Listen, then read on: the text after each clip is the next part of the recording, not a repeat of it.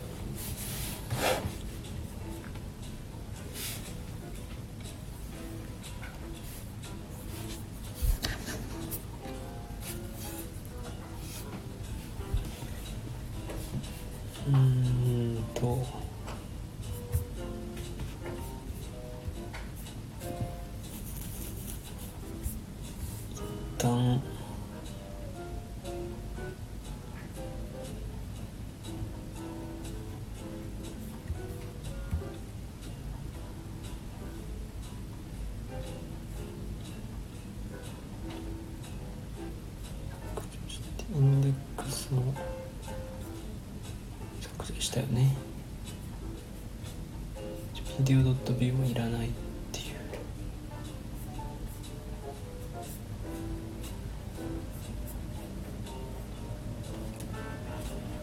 これもいらない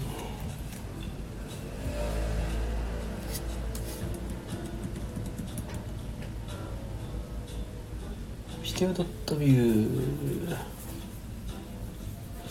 いらんか。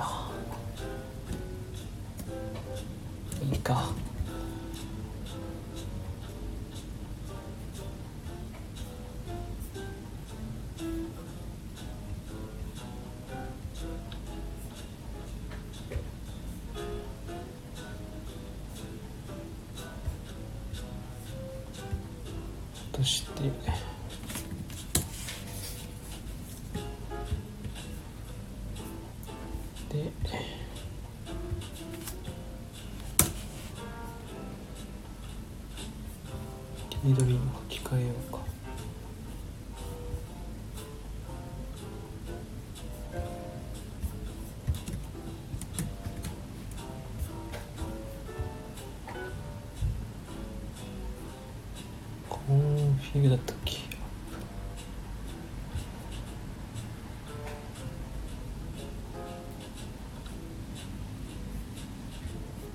ここに。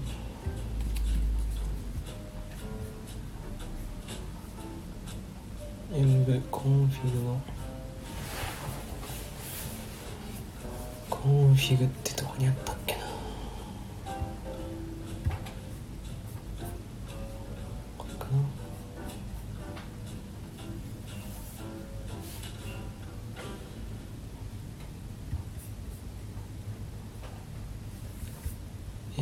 ファイルに。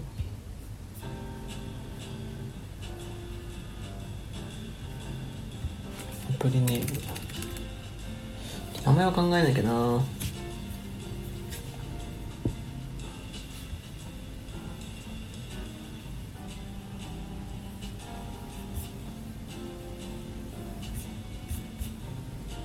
名前か。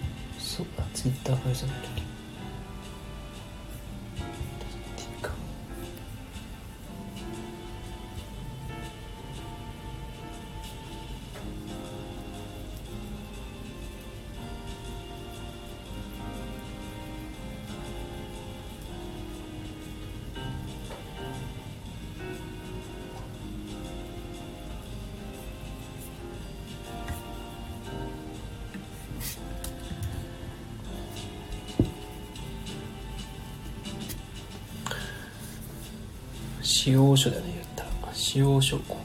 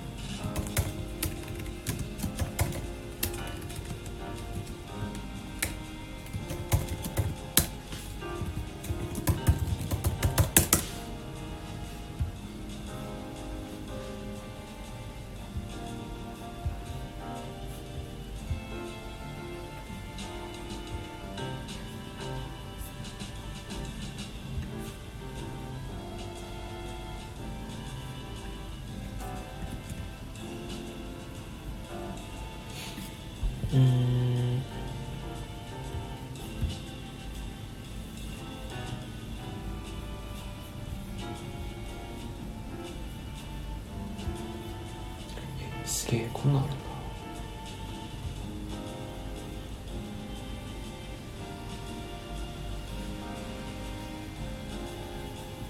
うんえー。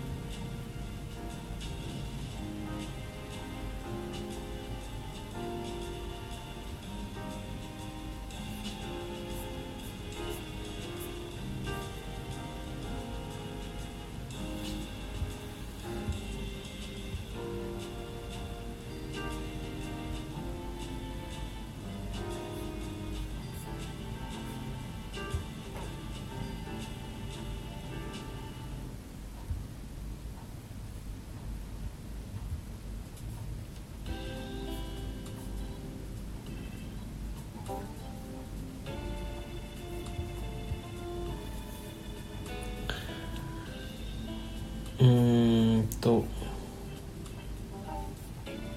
使用者ね。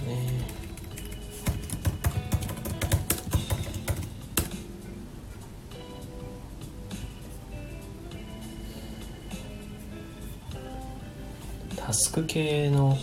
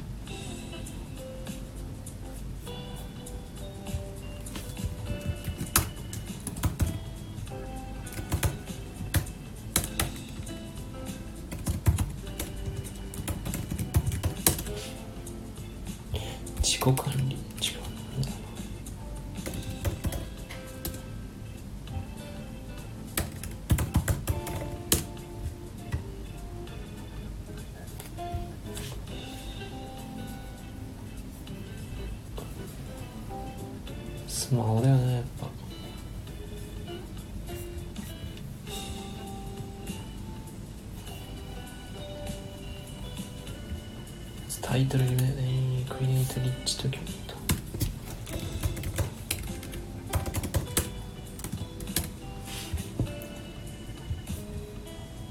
どっかに関連語がキーワ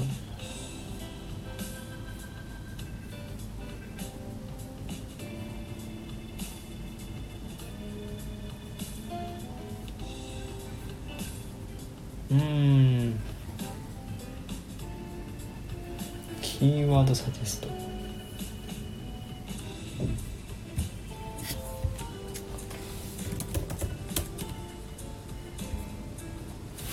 タスクマネージャー。それは何だ？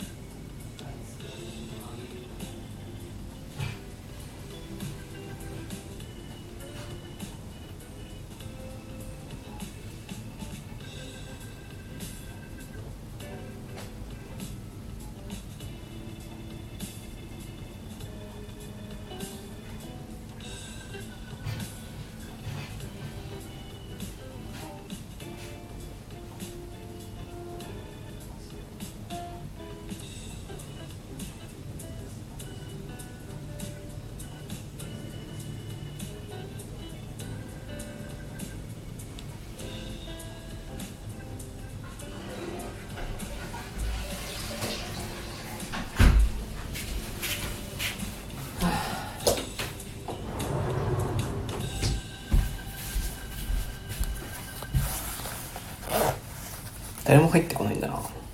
マジか。悲しい。誰も入ってこなくてもまあいいけどな。いいんだけどさ。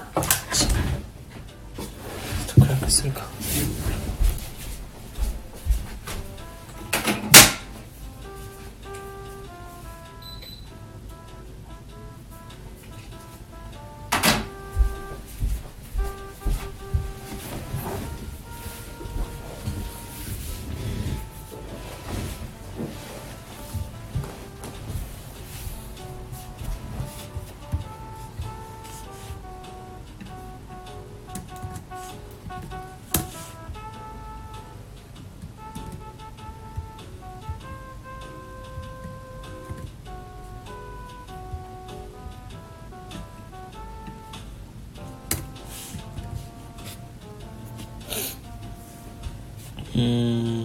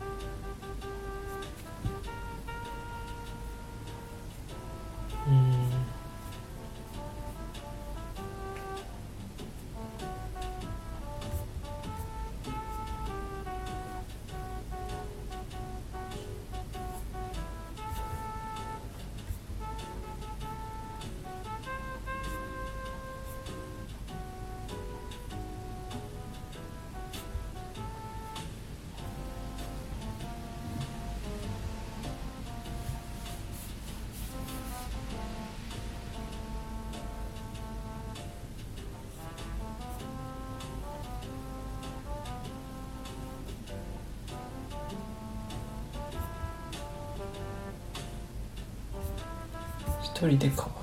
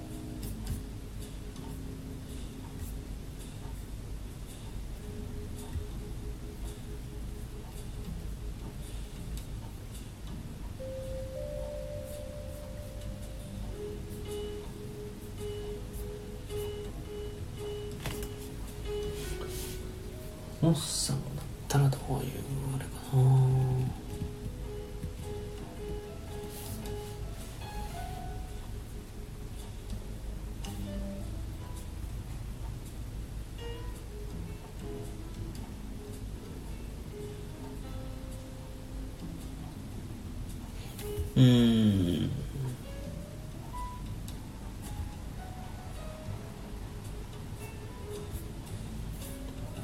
ライザップの由来って何なんだろう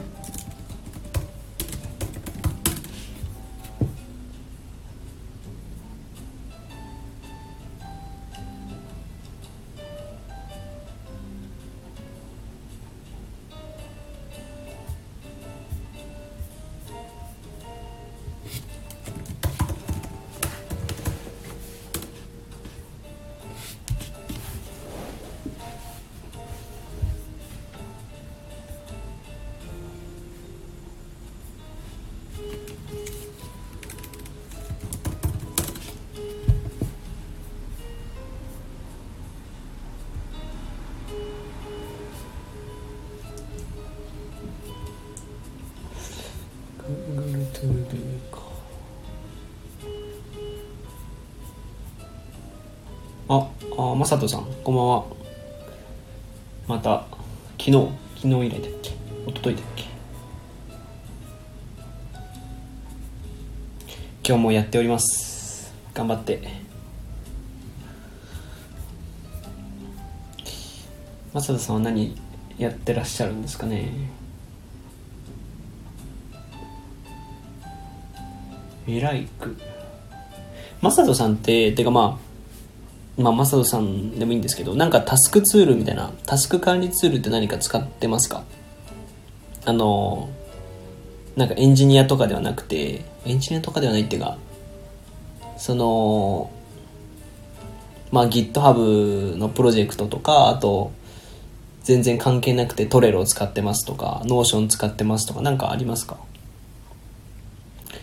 なんかうんやっぱタスク管理系ちょっと気になっててなんかそのタスク管理系のサービスも面白そうだなとか思ったり自分が作る範囲として楽だし初めに使作ってみる分には面白いかなと思うんですけど簡単かなと思うんですけど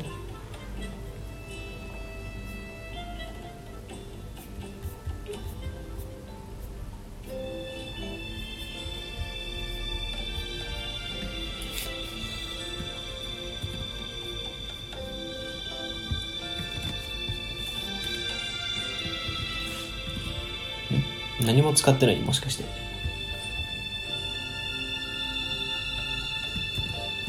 あまさとさん。こんばんは。あれ？聞こえてますか？聞こえてない系かなこれもしかして。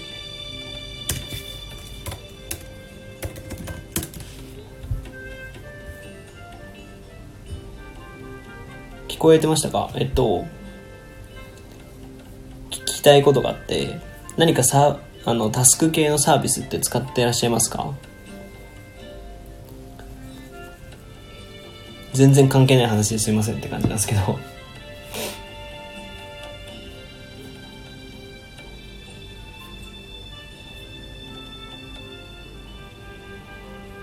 うん。iPad から聞いてたんですけどコメントできなかったので iPhone に切り替えました。あそうなんですね。すいませんすいません。何度も。あれなんですか？iPad だとなんかあれなんかな？バグがあんのかな？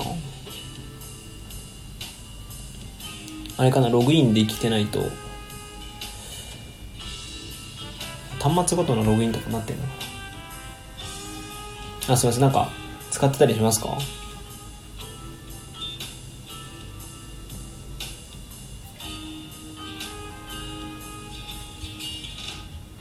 タスク管理ツール僕だと Notion 会社だと GitHub のプロジェクトとか使うんですけど僕他そんなタスクっていうものがないんでまあ Notion 使ってたり普通に付箋使って書いてるんですけど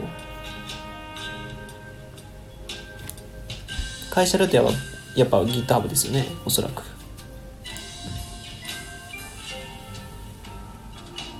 あバックログとか使ってる会社もあるかな？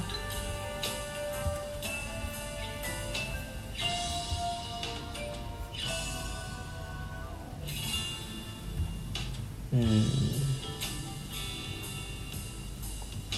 まああんまないっすよね。GitHub はもちろんん？なんですけど自分で簡単なアプリ作って使ってます。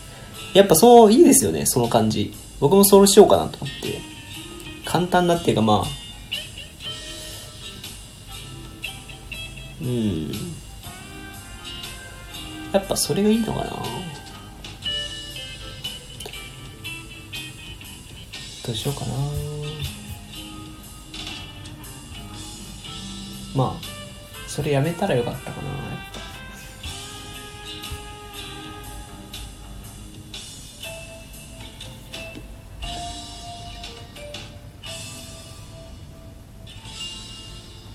いや僕の友達があのそのなんていうんですかね。ちょっと全然話まとまってないんですけど僕の友達があのやりたいことがあると。その音楽頑張りたいって言ってたんですよね。ででも仕事終わりでえっ、と他にゲームやっちゃったりとか YouTube 見ちゃったりとかして音楽っていうものはやりたいんだけど優先度がなんか3番とか4番とかにあるもんだから本格的に趣味とかにしたいししたいって気持ちはあるんだけど他のそのゲームとかやっちゃってるみたいなことを言ってて。であこんばんは。小林さん。昨日も生配信されてたんですかね。てか僕フォローしてないんで生配信してるかどうかわかんないんでちょっとフォローしときますねお二人。マサトさんは多分フォローしてるかな。してますね。ですいません。そうですね。友達がその仕事あ仕事あってやりたいことはあるんだけど優先順位が低いみたいな。でそういう人が何したらそれをやろうと思うのかなっていうことを思ってて。その音楽なら音楽で、まあ、僕だったらエンジニア仕事終わってでもプログラム書いてなんかサービス作っていくとかっていうのってなかなか一人ではやれないしでタスク管理ツールってたくさんあるけど結局それってね自分のその自分が自分を律することができる人が使えるものであって。うーん。そもそもタスク管理をできる人がタスク管理ツールというものを使ってできるわけじゃないですか。はまらないとやらない故に放置するに一票。うん確かにな。そうですよね。なんか僕とか割とそのまあ小林さんとか正人さんもそうかもしれないですけどなんかこう技術系の職というかその専門分野のことやってる人って結構ハマるっていうことがざらにあると思うんですけど僕とかまあプログラムプログラミングハマってとかブログもともとやっててブログにもハマっててとかでハマったことやってたらもう時間が過ぎていくみたいなことってあると思うんですけどいわゆるなんかこう普通に会社員やってて将来になんとなくとした不安があるみたいな人って結構いるんですよね。で周りにも多いし。でだだらだら暮らしちゃってるって人がいるんで。でそういう人って本当にこれまで別にハマったことがないっていうか。うんなんかそれをなんとかならんかなと思うんですよね。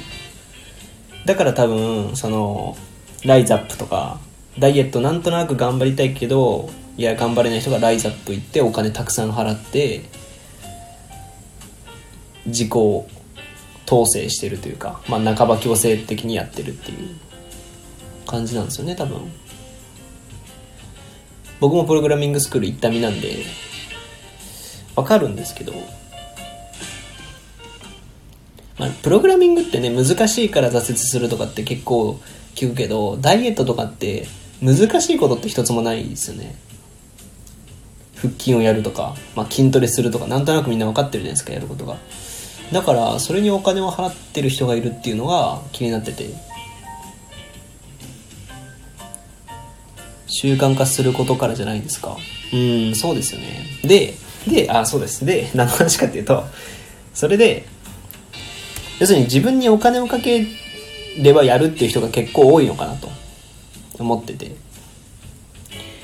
なんで今んとこ考えてるのがその自分にお金をかけるっていうサービス作ってみると面白いかなっていう。自分にお金をかけるタスク管理ツールみたいな。例えば、えっと、1ヶ月間ラジオ毎日続けますっていうタスクを作るとするじゃないですか。でじゃあその1ヶ月間に対して僕はどれだけお金を払うのか。で例えばじゃあ2万にすると。じゃあ2万円かけますと。ベットしますみたいな感じだよね。ベットしますってするじゃないですか。でじゃあその2万はどうなるかっていうと2ヶ月間頑張ったら2ヶ月間ラジオを続けるっていうそのまあ目標が達成できたらえっと元に戻ってくる。自分のところに帰ってくるっていう。で仮にじゃあ2ヶ月じゃなくて1ヶ月でうまくいきませんでしたとか途中でやめできなくなりましたってなったらその2万円は寄付されるっていう。そういうサービス面白いかなと思ってて。その団体どっかの団体とかまあなんか震災で苦しんでる方とか違う全然違う国の人とかに寄付されるっていう。で自分のお金は返ってこない、まあ、これを やるかやらないかっていうとなんか、まあ、ネタぐらいでしかないんですけど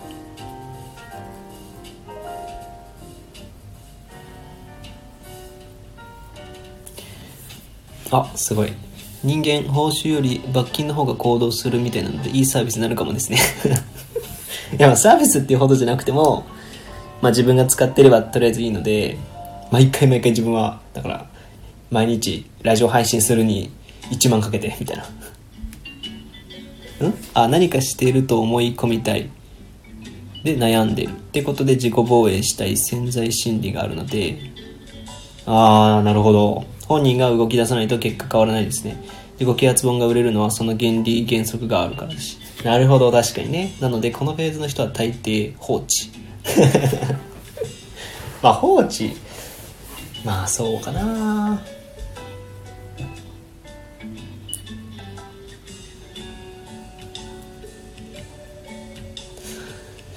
かにな。なんかよく言いますよね。そのビジネス本買っただけで買って読んだだけで。でそうなんですよね。結局やる人はやるんですよね。で仮にじゃそのサービス作ったとして自分が1円から、まあ、100円から、えーと、99万円まで好きなだけあのかけれますかけれますって言ったとしても果たしてじゃあね高い値段かけれるわけないんでかけようって思う人いないんで。確かにな。マサトさんの言う通り。うん。まあ最悪その友達にね僕がもう無理やりやらせればいいので。まあそういう意味ではいいんですけど。仮にそれがうまくいかなかったとしても別にそれでお金を稼ごうとか収益ってそんなないんで別に。考えてないんで。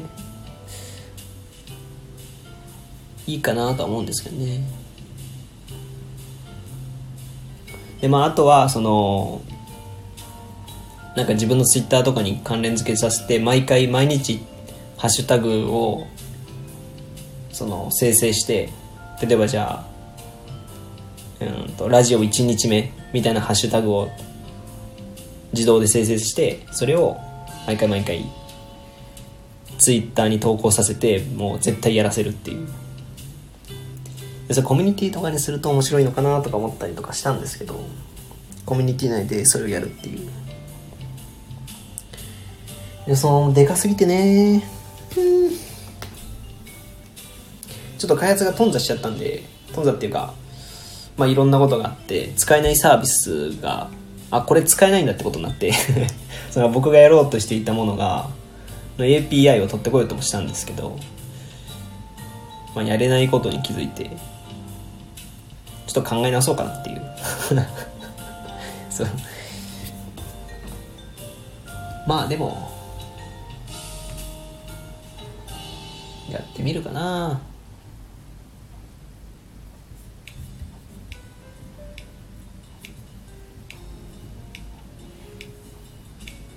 なんかあれですかね。まあでも正人さんとかはもう自分で作りますもんね。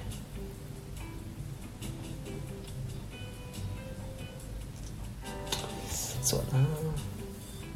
なんか悩み聞きたいっすよねみんなに。みんなっていうかもうそのスタンド FM やってる方でもいいし周りでもいいし。なんか不満に思ってることとかないのって聞きたいっすよね。そういうタイトルに変更したいなこの生配信。しくったな。不満や悩みがある人ヒアリング会。みたいななんかヒアリング生配信。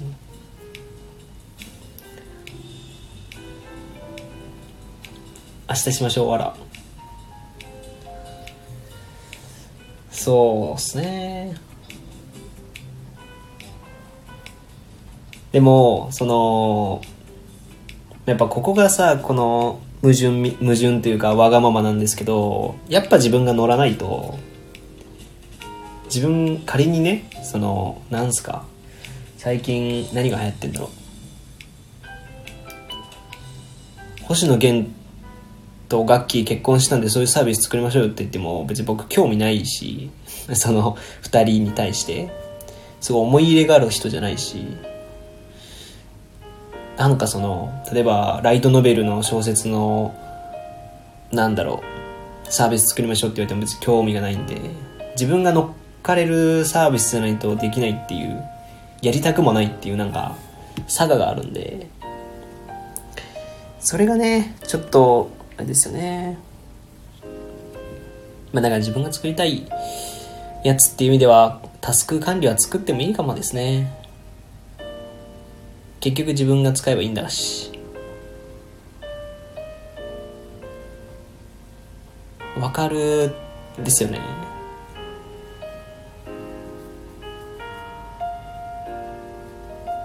うん。自分は最近ミニマリズムを広めるためのサービス作ってます。あでもむちゃくちゃいいじゃないですか。で僕も使いたいですもんそれ。面白そう。それどんなことすんだろう。まあ世間というかなんていうのかな。一般社会的にもニーズありそうだしありそうだしマサトさん自身がミニマリストだし僕もミニマリストになりたい人間なんで。うん。いやむっちゃいいっすよ。どんなんなんだろう。面白そう。僕は実用家なので自分が興味ある好き。市場があるし拡大傾向にあるものは作る派そういう方ほんとすごいっすよね。そのもう、二つだからまあフェーズっていうかその、フェーズがあるわけじゃないですか。好きかどうか。で、それを好きとか興味がか興味があるかどうかっていうのと、その奥に市場規模がどうなのかって考えなきゃいけないって実業家の方って本当すごいなと思うんですよね。どっちかがダメだったら、やらないじゃないですか。会社としても、会社だとしても、自分がまあそれでお金が必要だとしても、その2つを兼ね備えなきゃいけないものを探し続けるってしんどくないですかね。なんか進んでる感あるんですかねそれって。結果的に趣味で作ると飽きるんですよね。うんまあそれは確かにそうですね。ユーザーやマネタイズについてマネタイズついてこないと運用だるくなって捨てちゃう性格なので。まあその気持ちもわからなくはないんだよな。絶対そうなるんだよな。だから僕は割と友達なんですよね。友達だったら最悪ノリで2人でとかノリで5人で使えるじゃないですか。あのでマネタイズもまああいつらのために金使うかっていう友達親友だしね。っていうことで割と友達の意見というか友達の話をよく聞くんですけどなので自分で作る時は上な感じですね。うんまあそうですよね。確かにそれはでもそうだと思う。そういう意見というか考え方ってわかる気がするんですけど。わかるわかる。昔は僕もそれやってた。だからあれなんかな。そうやってやってるうちにいつかそういう小林さんみたいなそのなんだろうちゃんと市場規模も考えた上でとか考えれるようになるのかな。まあ、この黒黒翼からすると黒い方の翼からするとやっぱ友達のためにやってるっていうのがまあ駆け出しの僕にとってはいいのかなっていうのはあるんですよね。最初からなんかなんか市場規模を考えてとかやると多分こけた時になんかダサくなるというか。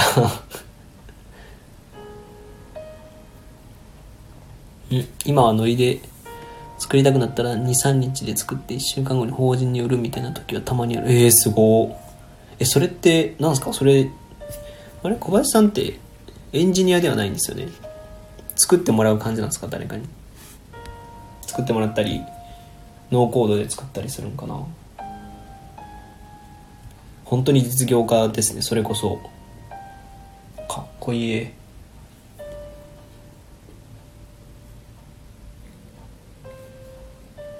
うん。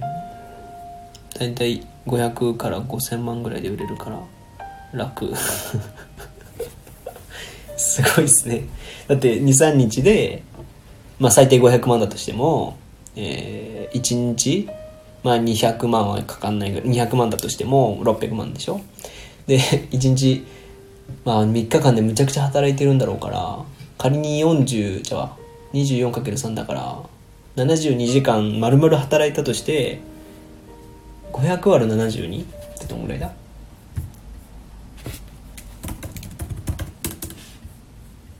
？500まあ600にしようか。生々しいな。ちょちょちょ間違えた。72だ。8.3だ時給8.3万円ってことですよね。あ本当だ。ノーコードのものもあるし自分で実装するのもあるし一時と作る時もある。えー、面白そうですね。いそうなるのが理想ですよね。かっこいいしなんだろう。自分の好きなことだしワクワクすると思うし。そういう友達というか仲間もいて。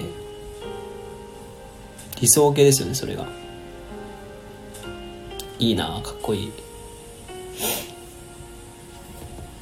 8万。ね。時給8万か。すごいっすね。それだけ聞くとねすごいなと思っちゃいますけど。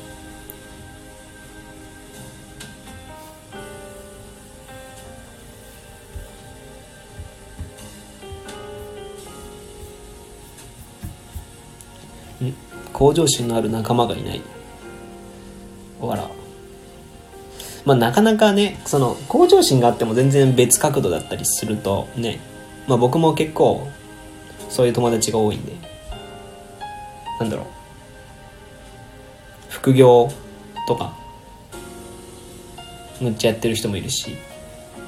その音楽すごい頑張ってる人もいるし。うん。まあなんか向上心の方向性が違うっていうか うん、そういう人はいますよね、やっぱ。なかなかね、会う人いないですよね、その。うん。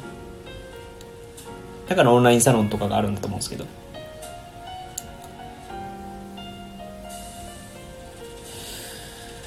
そうだなまあ、うん、どうしようかな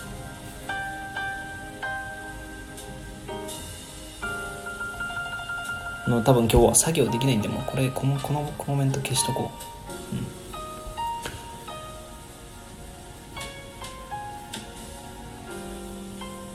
まあ最悪自分が使えばいいからこのあれは使ってみようかな。作ってみようかな。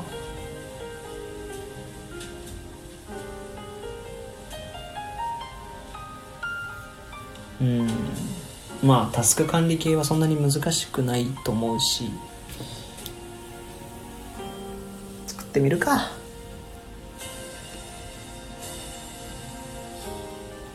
ん。逆に作りたいって相談もらって売る売るとことデザイン作るみたいなところもたまにある。ああ相談が来るってすごいっすね。なんか。なんだろう。例えばだからまあ僕がタスク管理のツールが欲しいんですって。思った時に小林さんに聞くとか小林さんに相談してもらってとか。すごいな。そのそんだけ慕われてるんですね。慕われるっていうか信頼されてるんですね。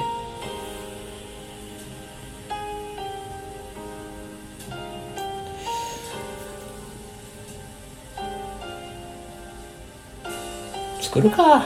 作まあいいか。友達とあれだしな。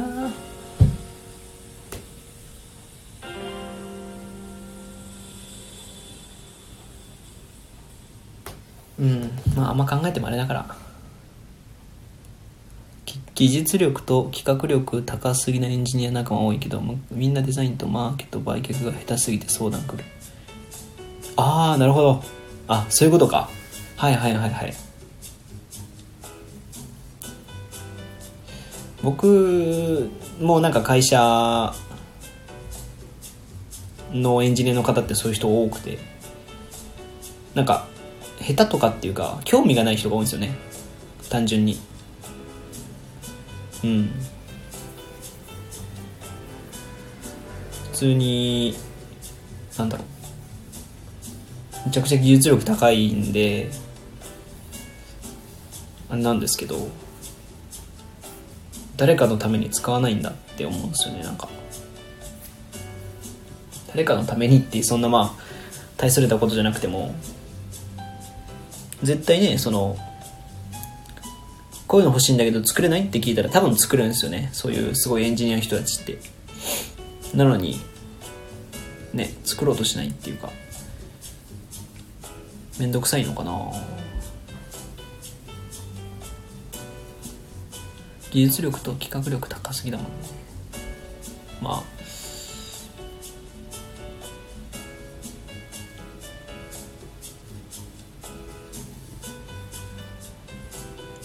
やろうと思ったらできるタイプなら優秀じゃないですか。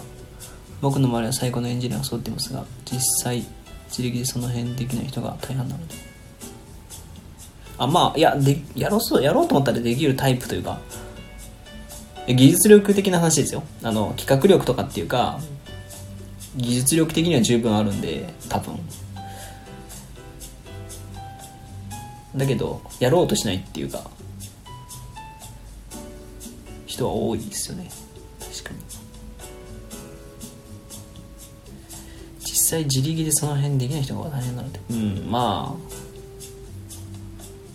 でもそれでチームとして成り立ってるならすごい素晴らしい形だと思うんですけどね、まあ、そのためのチームなんでまあ確かにそういう意味では。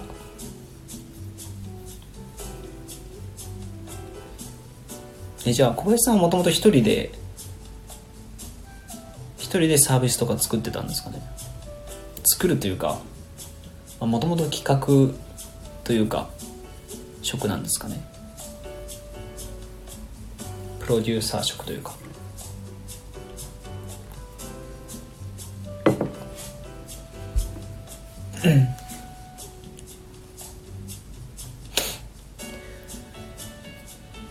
うん。まあいいか。やろうかな。じゃあこれでやっていって最悪技術力を上げて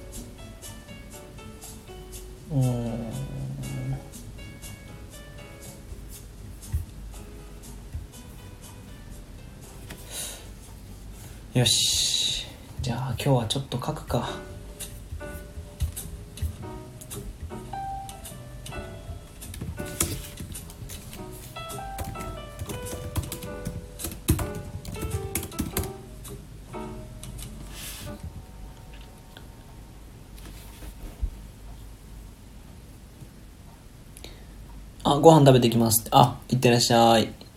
やっぱ作業、作業配信って書いといた方がよかった。ちゃんと作業しよう。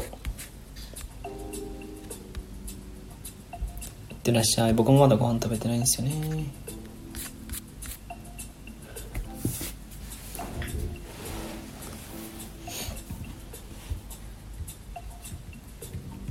ネタ、ネタっぽい感じの名前にしたいな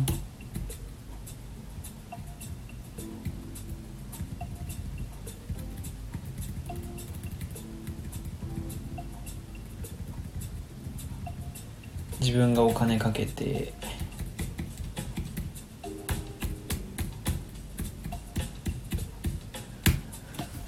うん貯金だよね。貯金じゃないか。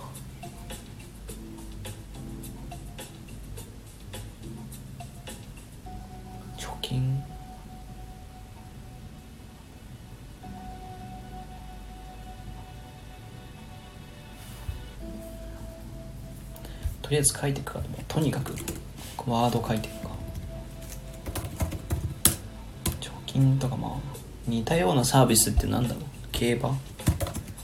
競馬とかに近いかな。競馬。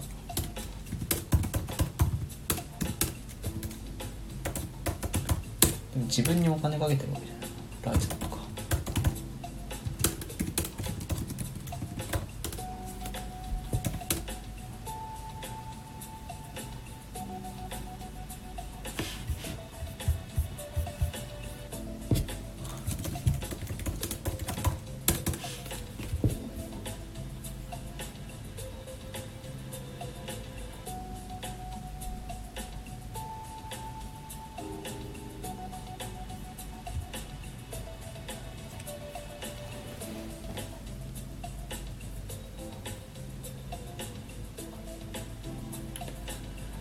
イエットの由来。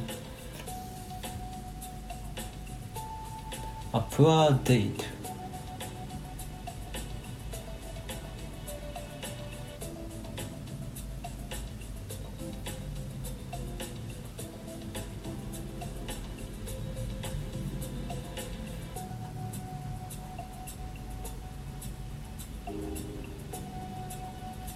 あえダイエット。知ってました？俺今誰が聞いてんだろう？マサトさんかな？ダイエットの由来ってあれなんですって。そのダイエットっていう意味はそんなまあなくてアプアダイエットって言ってそれが邪悪な粗悪な質の低い食べ物を食事すること。の意味なんですって。でダイエットだけが独り立ちしてその少ない量を食べるとか、まあ、体重を減らして食べるっていう。体重を減らしつつ食べるっていう。でもともとはその運動とかと何の関係もないらしいですね。はい。そんだけです。ダイエット。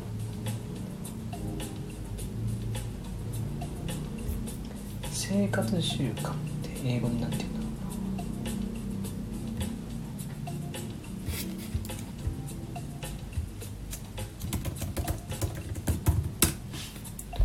ライフスタイルリレイティッドディジーズ。じゃあこれは習慣病か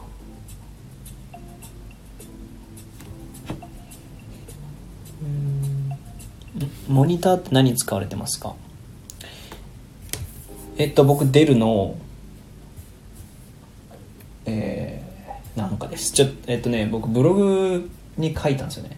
ブログに書いたんでちょ正確なデルのやつっていうぐらいしか覚えてなくて正確な言葉はちょっと今ブログ貼りますかねじゃあ。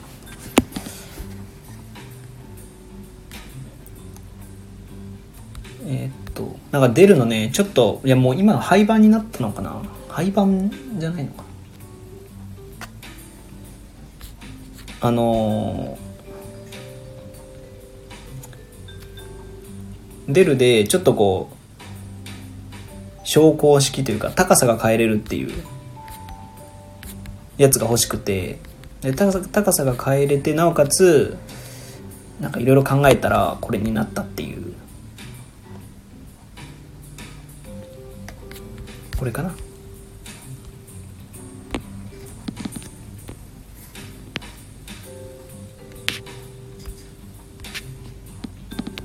ちょっとリンクだけになっちゃったんですけど。えっと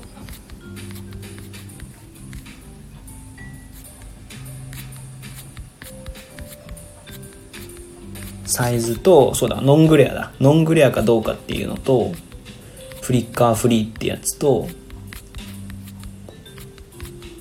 考えて僕が買ったのはデルの S2319 HS ってやつですね。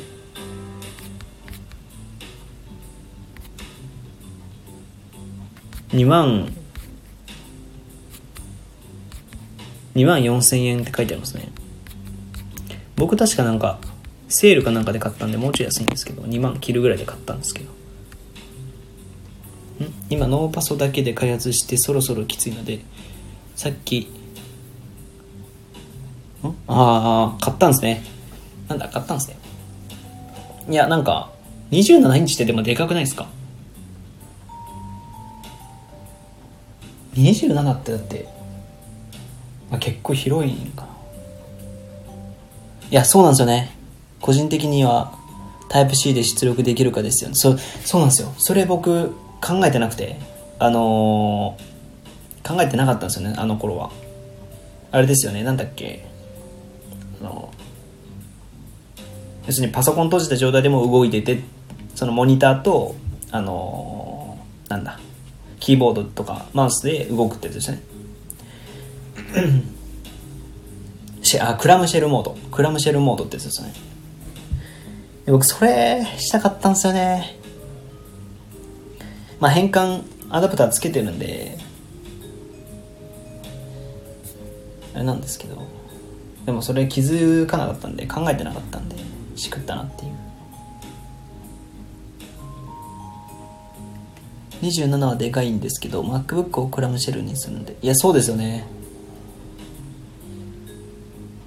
うん。だったらいいと思いますそれは。僕一応2画面なんですよ。あのなんだろう。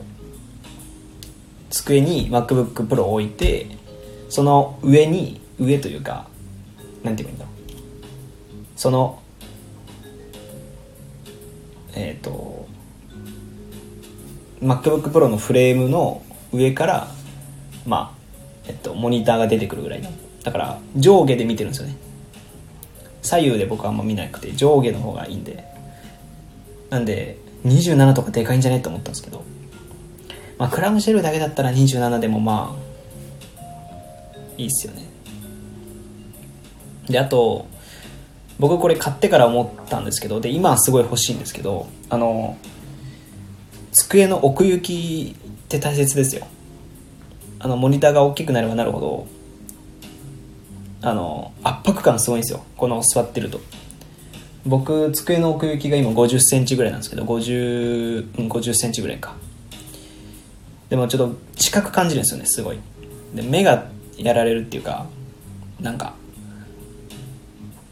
ずっと光浴びてる感じがするんでちょっと距離を置いた方がいいんで6 0センチぐらいの奥行きの机が今欲しいしそれぐらいが多分おすすめですね。それを買うとこうなんだろうゆったりしてやれるんですよね。なんでまあマサトさんがどんな机使ってるか知らないしもっといい机を使ってるかもしれないんであれなんですけど。机の奥行きっていうのはあんま考えてないと思うんですけど。っと大事ですね。熱弁いや本当今欲しいんですよ僕も。机が欲しくて。今普通の机ニトリの5 0センチぐらいの机なんですけどあの奥行きが。6 0センチぐらいにしたいなっていう。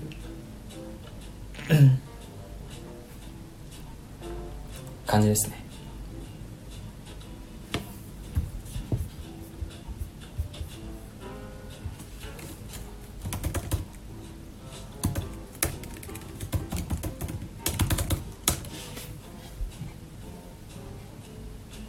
ダメだ60ないです。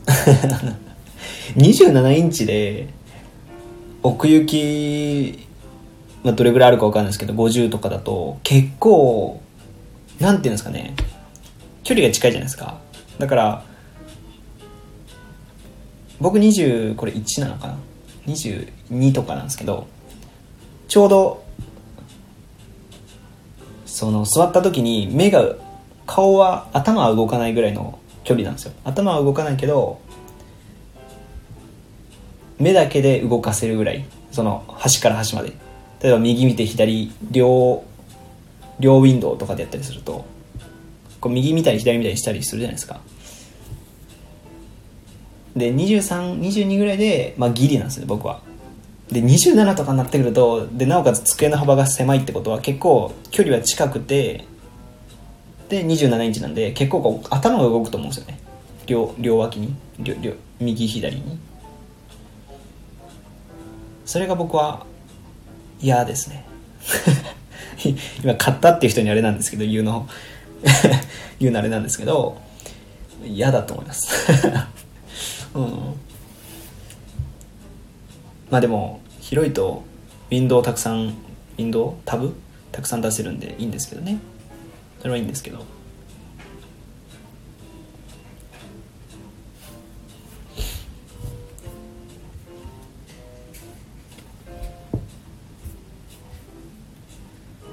て感じですかね僕からのアドバイスとしては。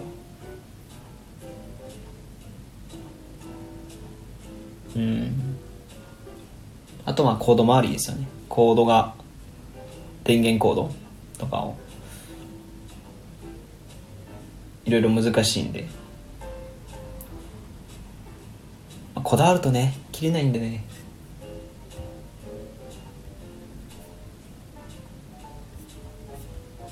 僕はあのモニタームが欲しいんですけどモニタームもあるといいなと思いますよね。でも切れないんですよね。ワクワクしちゃう。モニターム買ってその下にスピーカー置いてとかで幅60センチぐらい幅じゃないわ。奥行き60センチぐらいのやつにしてとか。で僕今マイクとか何にもないんででラジオこんだけやってんだったらいいマイクにしたいなっていうのもあるしいいマイクっていうかまあねお手頃ちょうどいいぐらいのマイクにしたいなと思うし。あとなんだっけあスピーカーついてるんですね。僕このモニタースピーカーついてないんで。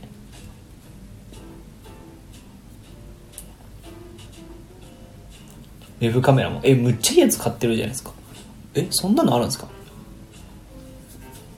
あとだウェブウェブカメラも確かに欲しい。あのー、僕リモートなんでまあ時々あるんですよね。リモートだけどみんななんだろう。ビデオ通話はあんまりしないんですけど時々こうなんか人事面談とか の時にウェブカメラ使うんでそういうためにまあ欲しいけどみたいなね優先度は低いかなっていう。それで言うとあと何が欲しかったっけな？あとその昇降式のデスクですよね。あれあれどうなんかな？欲しいけどなっていう。使うのかなっていう。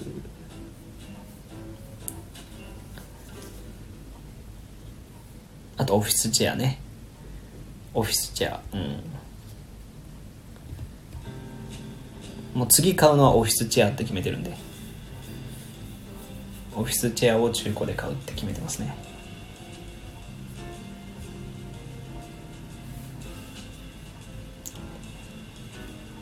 岡村のシルフィーっていう。やつなんですけど。の、まあ、それ定価で12万。とかするんでそれを中古で買うと4万とか3万5千円ぐらいで買えるんで、まあ、次はそれぐらいかなっていう。作業環境はこだわると大変ですね。そうなんですよね。もう最近なんですけど僕がこだわり始めちゃったの。こだわるっていうか興味が湧いてきちゃったのは最近なんですけど。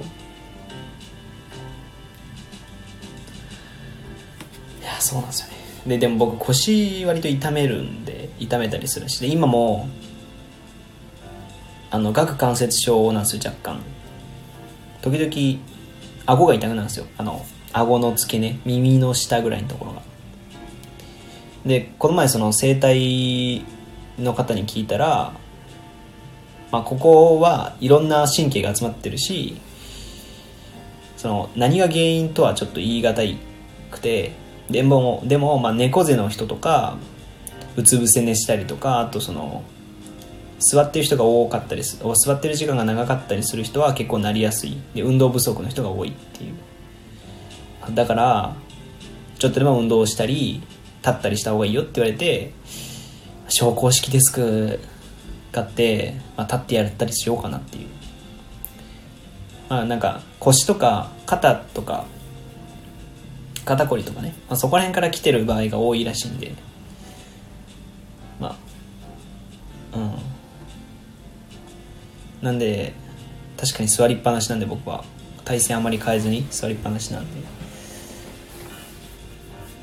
ちょっと昇降式デスクは買いたいな。まあモニタームとかはねスピーカーとかもまあね別にまあ急ぎじゃないというか。最悪いらないけど。ねえ。こだもういくらでもしゃべれ喋れちゃいます。もうこの採用環境について。もうプログラムよりエンジニアリングより僕喋れますね多分。ご飯食べていきます。あどうぞどうぞ。僕ももう一回やめようかなと思います。やめて。作業だったら生配信できるんですけどちょっと名前とかコンセプトとか考えるときはもうちょっとやるんで。じゃあ僕もやめたいと思います。じゃあマスターマサトさんありがとうございました。来てくれて。お互い開発頑張りましょう。あでははい。ではお疲れ様です。